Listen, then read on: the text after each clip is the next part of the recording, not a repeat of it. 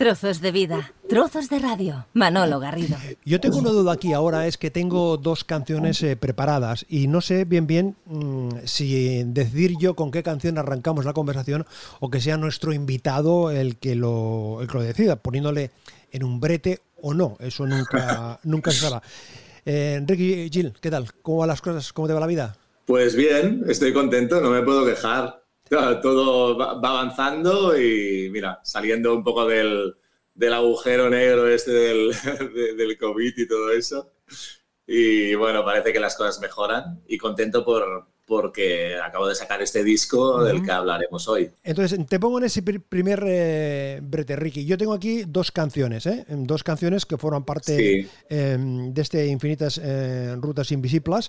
Eh, entonces, son dos canciones, las dos las vamos a escuchar, es decir, una la escuchamos ahora y la otra la veremos después. Es decir, que no, no descartamos a ninguna, no es como el 1, 2, 3 que descartamos alguna, sino que van a estar presentes las dos, solo que a la hora de arrancar te proponía este, este pequeño juego claro, yo te digo los títulos y tú me dices cuál. Y a partir de ahí yo lanzo la canción y, comentamos sobre ella. En una otra vida es una posibilidad y otra posibilidad es la versión acústica del Duas Obras Mestras. Tú decides con cuál arrancamos la, conversación, que no significa nada, ¿eh? no es que sea más importante ni menos importante, sino que he pensado, en lugar de elegirlo yo, que lo elija él, que las conoce más, que, tiene más, más, más información, más, más conocimiento concreto de, la historia, de lo que representa, de todo el recorrido que ha tenido con, la, con cada, una de las canciones. Pues elijo la manera como empieza el disco, que es la versión acústica de Duas Obras Mestras, que es, que es esta canción que sale en, en versión acústica y eléctrica. Y mm, elijo empezar con esta.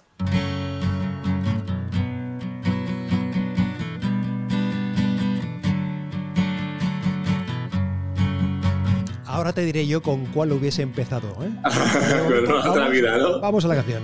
Si en el dia que et vaig conèixer hagués pogut veure el futur, les històries i les meravelles que aviat viuríem junts.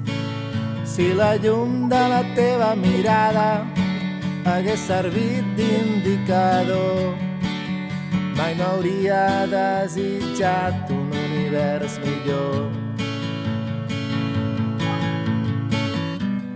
I ara que hem dibuixat dues obres mestres, tot el que queda per fer és allargar la festa. Ara que hem dibuixat obras ¿Tienes alguna sensación especial cuando escuchas la canción ya fuera de, todo el proceso de elaboración, de preparación, eh, además con esta singularidad que, tiene esta pieza que ahora entraremos en ella? Pero cuando la oyes en una conversación, o por ejemplo cuando estás conversando conmigo, eh, ¿te suena diferente, te suena distinta o, le pones la lupa y dices, hombre, quizás aquí hubiese hecho este matiz o ya dices, oye, esto es lo que hay, esto es lo que hay, ¿no?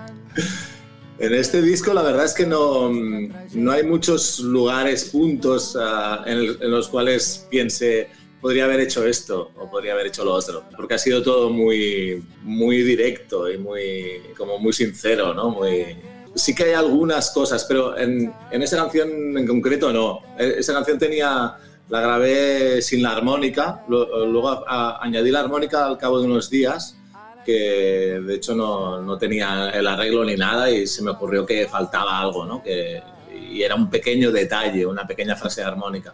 Y, mm, o sea que no, no, bueno, me gusta escucharla, me gusta también tocarla. Es una canción que creo que, que quedó bastante redonda y que, expresa bastante el, espíritu del disco. Tú arrancas eh, el álbum con esta canción, que por cierto es la que yo hubiese elegido para, para empezar la conversación.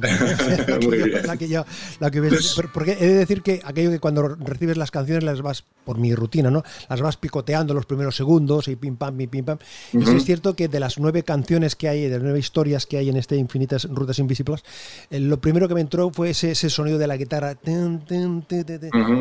Es una canción que tiene un componente también emotivo, ¿no? Con esa, con esa figura que hablas tú de las dos alas, de tu familia, de ese momento vital en el que estás viviendo, ¿no? Sí, bueno, yo tengo unos hijos gemelos de ocho años y entonces ah, son, digamos, los, protagonistas un poco de la canción, ¿no? Como, esta sensación que supongo que todo el mundo que ha tenido hijos pues tiene de, que el mundo mm, deja de ser un poco tuyo y toda la vida que has llevado siempre y un poco arriesgada y a lo loco y pasa a ser pues, pues de, la siguiente generación, ¿no? Y que tienes que cuidarlos y tienes, y tienes que tienes que intentar que el mundo sea un poco un, lugar un poco mejor, ¿no? Entonces esta, esta versión acústica, la letra es un poco más un poco más optimista y luego la versión eléctrica con la que cierro el disco, pues es un poco en plan, ya veremos cómo salimos de esta porque todo lo que nos rodea es, está lleno de desastres, ¿no? Aunque, aunque yo creo que siempre tener una actitud positiva y creo que tenemos que ser,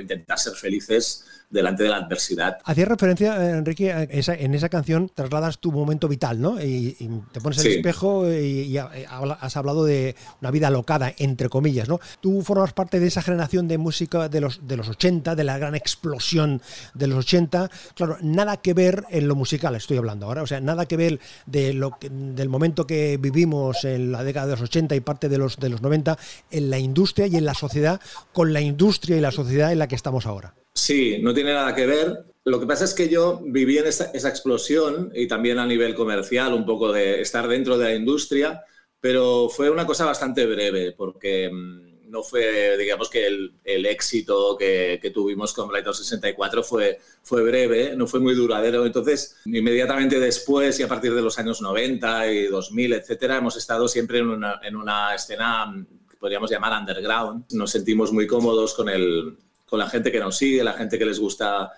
el tipo de música que hacemos, la actitud, nuestra actitud ah, con la que tomamos la música. Por lo tanto, todo este cambio, que es muy radical, a nosotros tampoco, tampoco nos afecta mm, tanto como quizás algunos artistas que estaban acostumbrados a unas grandes cosas y que ahora han desaparecido. ¿no? Mm. Nosotros hemos siempre hemos estado ahí en, una especie de trinchera y ahora simplemente la trinchera es diferente. Hablabas antes de la pandemia. Este es un disco que se ha cocinado antes de la pandemia, pero también durante la pandemia. ¿no? Es decir, que de alguna manera a los creadores, Ricky, os está mm. afectando, os ha afectado este momento, si digo yo, porque si al conjunto de la sociedad nos dediquemos a lo que nos dediquemos, nos ha limitado, nos ha condicionado nuestra vida, sea creativa o no sea creativa, familiar amistosa, eh, profesional, a los creadores también? Sí, sí, se está, yo creo que se está viendo muchísimo. Todo el mundo que está ahora sacando novedades está hablando de, este periodo un poco de introspección, de soledad, eh, solo con los más íntimos, de no, poder ver a tus amigos, de no poder hacer eh, lo que hacías antes. En, nuestro caso, pues en el caso de este disco es muy claro porque yo durante el año pasado tenía una serie de conciertos que se anularon, bueno, pues me dieron tiempo para componer las canciones y para pensar mm, con quién quería tocarlas, cómo quería grabarlas, un poco reflexionar. Y entonces es, es el resultado de este momento. Quizás si hubiese sido un año como cualquier otro, ni siquiera hubiese grabado el disco. ¿Sabes qué quiero decir? Que sí que es un proyecto que tenía desde hacía tiempo, no lo había mm, echado para adelante nunca, o sea, un disco en solitario a mi nombre en cambio ahora, lo he hecho. O sea que yo tengo que estar contento de que las circunstancias me, hayan dado esta, esta libertad y este tiempo para hacerlo. Una vida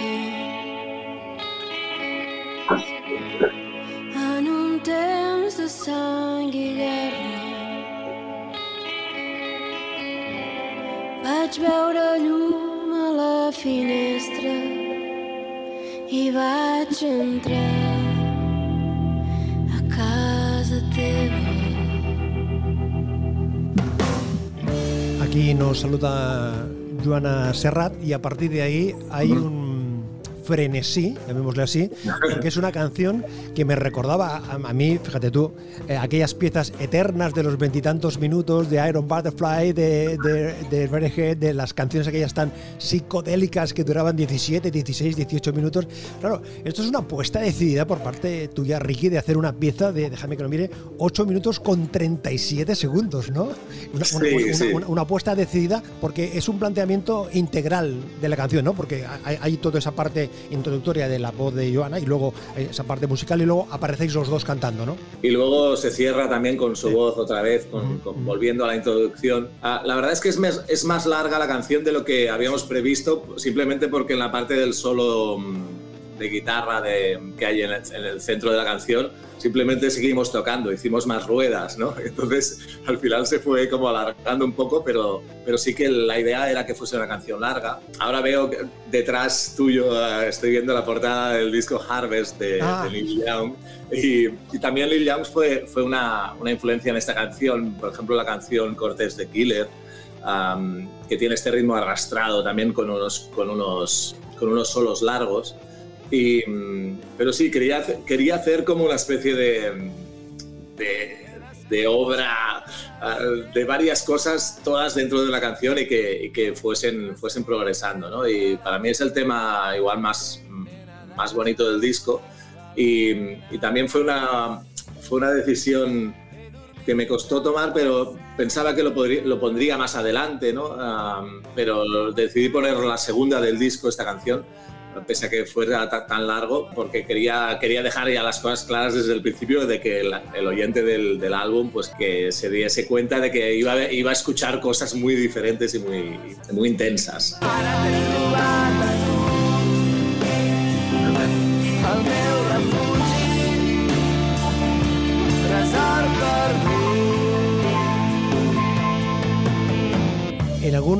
sitio había leído, Ricky, eh, había escuchado que era eso es lo que tú comentabas ahora. No sé si tu canción favorita, pero sí de las favoritas. ¿eh? Porque uno al final acaba, acaba queriendo utilizar este elemento sentimental de las canciones. Todas nacen de, tu. reflejan momentos, sensaciones, historias, que las vives, que te las cuentas, que, que las observas.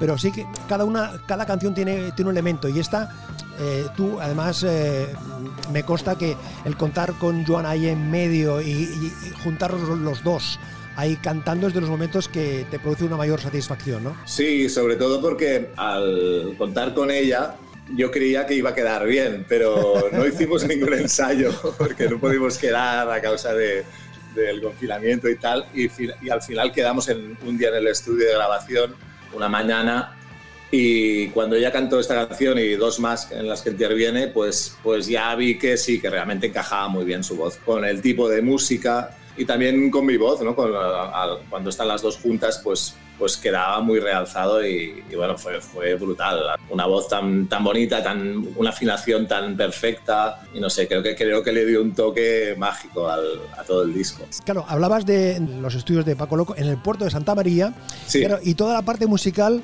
grabada ahí en el entorno del Penedés, ¿eh? en Calpón Recording. Es decir, esta suma mm, totalmente rural, si me permites la, la expresión, ¿no? Porque al pregunto, Ricky, al fin y al cabo, la ubicación de los espacios donde uno graba, donde uno graba, mm, condiciona de alguna manera, porque claro, la tecnología es la misma. O sea, eso puesto en la calle Montaner de Barcelona o en la, en la avenida Carlet del Hospitalet, eh, técnicamente suena igual. Sin embargo, entiendo que emocionalmente uno se acerca a la grabación de otra manera. Creo que sí, e incluso donde se, se cuecen las canciones, este disco, por ejemplo, yo soy de Barcelona, he vivido siempre en Barcelona, menos una época muy breve de mi vida, por, ejemplo, ahora. Yo ahora no vivo en Barcelona, vivo en, La Garriga, que es, que es un, pueblo que está a 30 kilómetros. Pero quiero decir que estas canciones de este disco no han pisado la ciudad, el, el entorno urbano en ningún momento, porque las he hecho en un pueblo, las he grabado en otro pueblo, las he mezclado en otro. O sea que cuando, cuando hicimos el concierto de presentación en Barcelona, con toda la banda, con los Biscuit, fue, fue un momento muy chulo tenía la sensación de que por fin las canciones llegaban a la ciudad. Has hecho mención en, varios momentos, Ricky, al orden de las canciones. ¿eh? Decidiste que era la primera, la segunda, la tercera, la, la, la, novena. Quizás en el pasado físico, bien sea en CD o bien sea en vinilo, claro, ahí la posibilidad de, cambiar, bueno, con el CD era más, más, cómodo, pasabas de track y ya está, pero con el vinilo era un poco más trabajoso, ¿no? Eh, quererte ir a la tercera porque era la que te parecía más, más atractiva. Ahora con lo digital es más, más fácil, eh, con lo cual el orden que tú estableces no es el orden que luego el que lo vaya a escuchar en cualquier plataforma, en cualquier soporte, en cualquier lugar, eliges por el título, pero tú a pesar de eso has apostado por el orden, el orden, yo no sé si cronológico, emocional, del conjunto de la historia, porque un disco no deja de ser eso, una suma de, historias que al final hace un pleno. Además es que mm, el disco lo hemos publicado en vinilo, hemos hecho una, tirada limitada porque ah, hoy en día tampoco es para para vender mucho, pero, pero existe en vinilo. O sea que. Ah, muy bien, muy bien. Sí, sí, perfecto. Quiero, decir que, que, eso es importante para quien compre el disco. Y sí, lo que has dicho, tienes razón, pero también hay el peligro de que mucha gente escucha solo un trocito de canción o la primera Ah, entonces tienes que dar el impacto muy rápido, pero todo esto me, a mí me da mucha pereza y decidí plantearlo como si estuviésemos a la antigua y, quien quiera escucharlo entero pues eh, descubrirá todo, mm. todo lo que lleva y quien se quede con solo un trocito pues, pues mira. Mm, la grabación, el planteamiento también ha sido un poco mm, recuperar la manera de que se grababa ahora, sin tantas tomas, ¿no? Es algo más, más espontáneo, más natural, no tanto a la primera, pero tampoco buscando la perfección de ir puliendo y puliendo, sino buscando la naturalidad, la sencillez, la espontaneidad. Sí, bueno, aquí yo conté con una banda que es Biscuit, una banda de, de Vilanova que, Cuenta, cuenta, quién, cuenta que son los Biscuit porque llevan mucho tiempo en la carretera, mucho tiempo en los escenarios, pero quizás a nivel popular, ¿no? Hmm. No tienen ese reconocimiento, ¿no? No, son un grupo que llevan creo que unos 20 años tocando, son un grupo muy unido, nunca han cambiado de formación lo único que han hecho es eh, añadir un miembro más. Ellos siempre habían sido un cuarteto y ahora son un quinteto. Y, por lo tanto tienen un sonido muy compacto, muy, muy poderoso, ¿no? De, este rock que, tiene unas raíces desde el rock and roll de los 50 y de los 60 hasta todo este, este universo de los 70 tan un poco más progresivo que también es consciente del punk rock y de, es como una especie de enciclopedia de la historia del rock, ¿no? Es, tocar con ellos es una pasada. Aquí, pues mira, tocamos, tocamos todos juntos, añadimos cosas, claro las voces se hicieron después, algunos solos de guitarra se hicieron después, pero otros se hicieron también a la primera. Eso lo puedes hacer, la verdad es que si tienes unos músicos muy contundentes, si, si, si los músicos dudan un poquito, pues entonces ya no funciona esa, esa manera, ¿no? Pero en este caso fue, fue muy chulo. Nos vamos a otro momento del disco. Yo, la verdad es que cuando escuché las, las primeros, los primeros acordes, pensé, esto estamos en el oeste. no disparen contra el pianista. Ay, ay, ay, ay. és deliciosa esta pieta, és deliciosa. Aquesta serp que sap que té que tens l'eix que sap que sé. Muda la pell remou els cels. Nua boires grises que no es poden desfer. Res li fa res aquesta serp que no té fe. No s'arrossega sota cap creu. Amaga el feix el queixal prest el la parteix mai mais no la rosteix res fa res el proceso de creación, Ricky, es mmm, primero piensas la historia y luego te pones a buscar la melodía, porque claro, tú eres más más de guitarra o siempre se te ha, visto más, eh, aparte de tus conocimientos musicales integrales que, que, tienes, ¿no? Pero eh, esta canción, por ejemplo, nació ya pensada eh, con un piano como, como pieza básica, fundamental a la hora de, de contar la historia. Sí, sí, sí, nació con un piano yo he, tocado, tocado el piano cuando era niño, pero lo, he retomado ahora. La verdad es que tengo la suerte de tener un piano en casa, un piano de pared, y, y ahí pues es cuando me salió esta canción y también otro de los temas, Tempesta Nocturna, que también es con la base, digamos, es más de órgano, Hammond. Pero son canciones de teclado, o sea eh, son, son diferentes a las canciones de guitarra. Y estoy súper contento de, haber, de haberlo descubierto porque si no te limitas mucho a...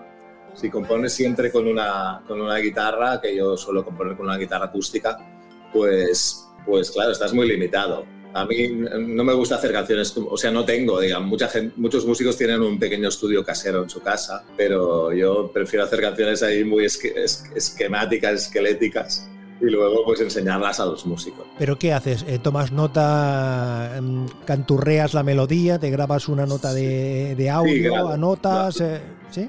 Lo, grabo con el, con el móvil, grabo, grabo la base, la, la, voz, la melodía y luego escribo la letra posteriormente. Ahora, cuando ya tengo la canción terminada es cuando escribo la letra.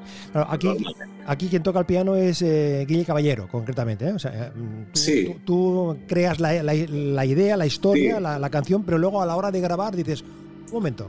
Sí, a ver, hay un solo de órgano al final que lo, toqué yo. Ah, totalmente. O sea, el jamón que suena ahí es el tuyo, ¿no? Sí, sí, sí. O sea, son tus dedos los, los, que andan por ahí. Pero a la hora de hacer la base de esta tan, tan, tan, con Guille, ah, que es un, un, teclista muy, muy bueno y aparte que es un, es un personaje fantástico de la, de la escena catalana que había tocado con Surfing Sirlas, un grupo mm. muy, muy guay. Y, ahora, bueno, colabora con mucha gente y tiene una banda que se llama Chaqueta de Chandal, también interesante. y bueno, tenía ganas de colaborar con él y yo creo que ha quedado mejor que toque el piano que lo toque yo, porque le ha dado más riqueza, él es un teclista de toda la... lleva así toda la vida tocando. Sempre t'ha agradat somiar i després fer-ho realitat agraeixo per endavant la teva dolça temeritat. Puc semblar una mica trist. Són els acords menors que té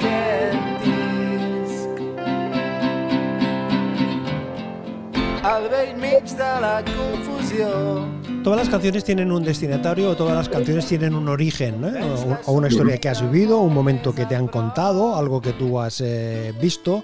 Eh, Em, claro, no te preguntaba antes por eh, este ungüento de la serpiente, eh, si tenía algún destinatario o era, el protagonista de alguien, pero esta dolsa temeridad, este momento tan, tan dulce, eh, ¿a quién se le puede decir que eres temerario, pero que al mismo tiempo es una temeridad dulce? Porque parece que es un oxímoron, ¿no? Ser temerario y ser dulce al mismo tiempo, ¿no?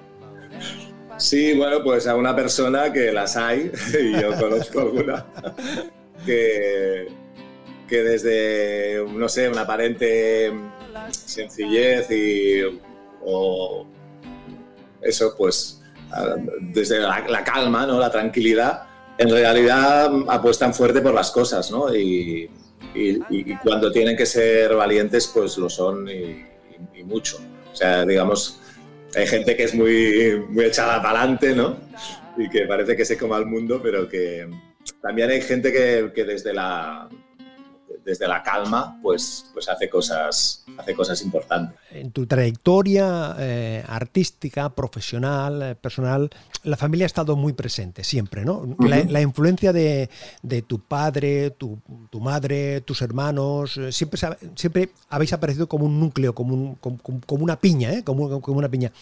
¿Eso ha favorecido, me explico, el, desarrollo profesional, el hecho de que claro, rodeado eh, de una persona significada en el ámbito político-social como tu padre, eh, las inquietudes de tu madre, tu hermana, tu hermano en, tu, en, el, mismo grupo, todo eso ha ido sumando, eh, ha sido un elemento que ha favorecido, o sea, que te ha ayudado, o en algún momento se puede uno sentir condicionado, Ricky. Bueno, es, un poco complicado esta, pregunta, ah, porque tiene un poco de todo. Ah, yo creo que el entorno en el que vives pues te ayuda, o bueno, a veces te perjudican, en mi caso me ha ayudado, o sea que estás hablando de, mis padres y mis hermanos me, han ayudado siempre. Me he sentido muy arropado en lo que he hecho. Mi carrera musical ha estado absolutamente ligada a mi hermano, que es con quien he hecho, eh, con quien he hecho toda mi carrera, excepto cosas puntuales como por ejemplo este disco que estamos escuchando hoy, que en el que él no participa. Pero, ¿Y qué piensa ah, él? ¿Qué piensa él? ¿Qué piensa él? Sí, yo hablé con él antes,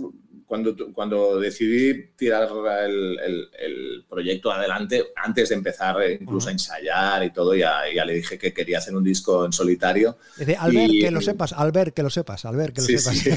y sí, le ha gustado mucho, la verdad es que estoy contento de la reacción creo que confiaba en que yo podía hacer una cosa, una cosa que estuviese muy bien y, le ha gustado mucho y bueno, siempre me ha apoyado, estaba allí con el, primer, con el primero en el concierto de presentación y seguro que, que va a volver a, vernos cuando sigamos tocando en directo. Aparte, yo con mi hermano pues continúo con, con Brighton 64 en activo, tenemos, tenemos proyectos para el futuro inmediato. Esto sí que realmente me ha condicionado, entre comillas, para bien y para mal, ¿no? Porque, porque ha sido siempre una, una carrera muy larga de hacer cosas conjuntas, ¿no?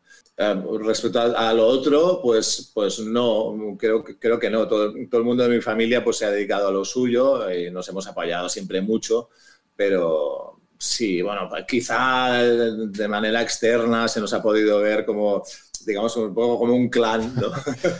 Como pero, como tantas y tantas familias, ¿no? En definitiva, en fin, eh, o, tantos y tantos amigos. Eso no es un elemento, creo yo, no es un elemento negativo, que, que, los familiares se apoyen y se, tengan cariño y, le den eh, soporte a su, a su actividad profesional o personal. Es, es lo habitual, es lo normal, ¿no? Sí, sí, absolutamente. Ahora me acabo de acordar también que en este concierto de, que te hablo de, hace unas semanas también estaban mis padres, que tienen ochenta y pico años. Eso te quería preguntar. es, decir, tus, padres que, han visto mm, toda vuestra evolución, ¿no? O sea, desde, esos primeros momentos eh, con, aquel aire eh, pensando en los Who, en los Jam, en las Lambretas, en, el estilo mod y tal, cuando vosotros erais transgresores para, claro, para el planteamiento de ellos en ese momento, claro, ellos han visto vuestra evolución. Eh, artística, musical, personal. ¿Cómo viven ellos? ¿Qué os cuentan esta, esta, esta adaptación, esta, este ir moviéndose mm. acorde con los distintos momentos? Sí, bueno, mi, padre nunca, nunca nos ha hecho un, comentario, a una crítica artística, jamás. Ah, pero mi madre sí, mi madre, por ejemplo, le, yo estoy seguro que le gusta mucho más esto, este disco que, he sacado ahora. Que lo de Brighton 64. Digamos al principio. ya, claro. No lo acababan de entender, era una música muy cruda, muy... Siempre nos, nos han mm. apoyado mucho y lo, único que no... Si, si, hubiésemos hecho otro tipo de, de, música, otro tipo de actividad, pues, pues les hubiese les hubiera gustado más, pero la verdad es que siempre han estado ahí y, apoyándonos mucho, o sea que hemos tenido mucha suerte y, evitar. Leo unas declaraciones tuyas. Soy un hombre nacido en Barcelona hace un montón de años, me he dedicado principalmente a la música, tocando en grupos, escribiendo, haciendo radio.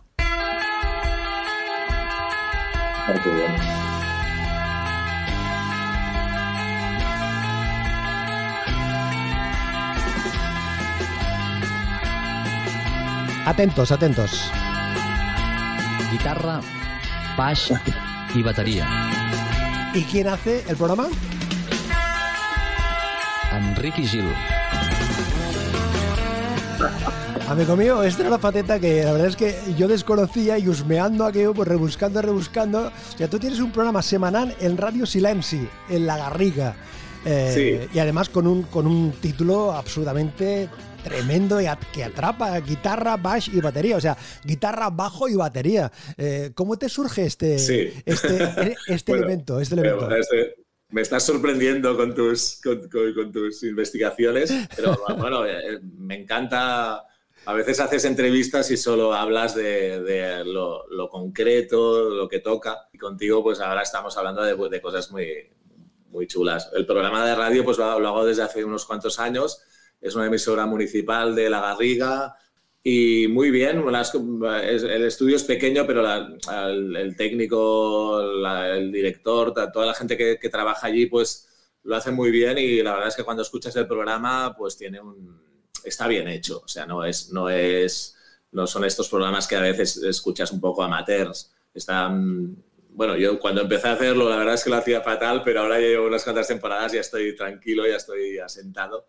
Y se nota que disfrutas, y se nota que disfrutas. Eh, sí, bueno, esto vino sobre todo porque yo tengo una, una colección de discos bastante extensa. Bueno, hay, hay, gente que se dedica a hacer disc jockey, ¿sabes? Es, es una manera de, de compartir tus, tus, discos, tu música. Pero bueno, tú, tú, ya lo debes saber mejor que nadie que, que la radio es una, es una manera de, de compartir tu, digamos, tu cultura musical, digamos. Si te gusta mucho un disco, una canción o un artista, pues lo pones, lo explicas y te sientes, no sé, es como si hubieses hecho algo, hubieses compartido un poco, más que en tu, estar en tu casa poniendo el disco, ¿no? Y es muy bonito, y a mí me gusta mucho hacer, hacer el programa. Te felicito por tenido la oportunidad de escuchar algún programa, algún trocito de, programa. Los jueves de 8 a 9 o de 9 a 10 de la. Sí, de, 8 a 9, todos los jueves. Todos los jueves. Y luego en, la web de, la radio se puede recuperar en, en, cualquier momento. Eh, hablábamos antes del cambio de la industria, de cómo la industria, la sociedad ha cambiado. Mm, para un eh, creador, para un artista, para un músico, eh, ¿cómo se vive con las redes sociales alrededor? Es decir, que eso te permite interactuar directamente con cualquiera. Antes, eh, evidentemente, la comunicación no era, tan horizontal, o sea, la relación con el aficionado era un poco más compleja, ¿eh? llamémosle así. ¿Cómo tienes tú esa convivencia? ¿Cómo, cómo lo llevas? ¿Te, resulta fácil eh, el mantener el hilo con, con, las personas que interactúan contigo, tú, tú con ellas? Bueno, me gusta mucho interactuar con la gente, pero no me resulta fácil porque no, no soy de esta era, no soy, de esta época. Y, y me, me da me da un poco de pereza y sobre todo creo que es, que es, que no, es un papel que ahora el, digamos, el, el músico, el artista o el que se dedique a todo, a lo que sea, de repente ha heredado este papel que no lo tenía antes de, de autopromocionarse, ¿no? Y esto es muy, es muy aburrido, sinceramente. Cada vez que haces algo tienes que anunciarlo, he hecho esto, saco esta canción, tengo este concierto, venid al concierto, insistir, compartir arriba y abajo. Antes, cuando tenías un concierto, llegabas allí a la sala y decías, ¿vendrá alguien o no vendrá nadie? ¿no? A ver qué pasa pero ahora ya lo sabes todo, sabes si va a estar lleno, sabes si, va, si no va a haber mucha gente. No sé, ha perdido un poco la magia y sobre todo que, más que nada esto, ¿no? Hay, gente que, le encanta autopromocionarse, pero, pero yo conozco muchos muchos compañeros y muchos músicos que, que es algo que no, la verdad es que no nos gusta. Creo que no nos, no nos debería corresponder y todo el tiempo que pasas en las redes sociales y tal deberías estar ensayando. ¿Sabes? o haciendo una canción.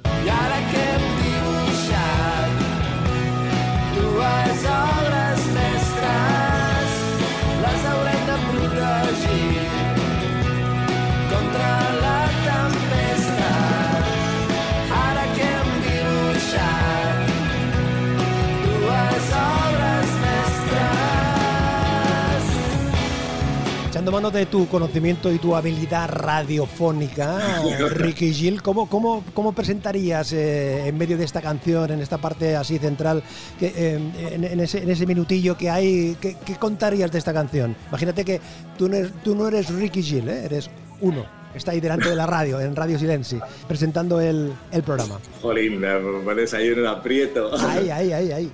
La canción melódica, llena de fuerza, con una base de, toda la vida. creo que es un... Eh, no, inventa nada, pero creo que, creo que, lo dice todo.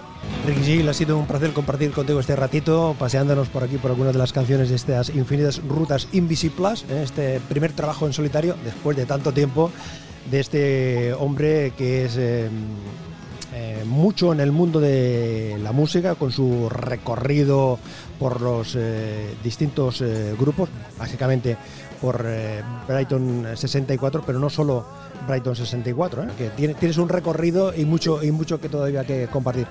Ricky, insisto, gracias por compartir este ratito, enhorabuena por el trabajo y hasta la próxima. Muchas gracias a ti y a todos los oyentes. Muchísimas gracias. ¿Cómo era aquello? ¿Cómo, cómo, cómo despedías tú el, cómo despedías el, el programa? ¿Alguna expresión? Eh, apareu o alguna cosa así, no? Ah, sí, com, no, com... apareu. Eh, tornarem la setmana vinent amb més guitarra, més baix i més bateria.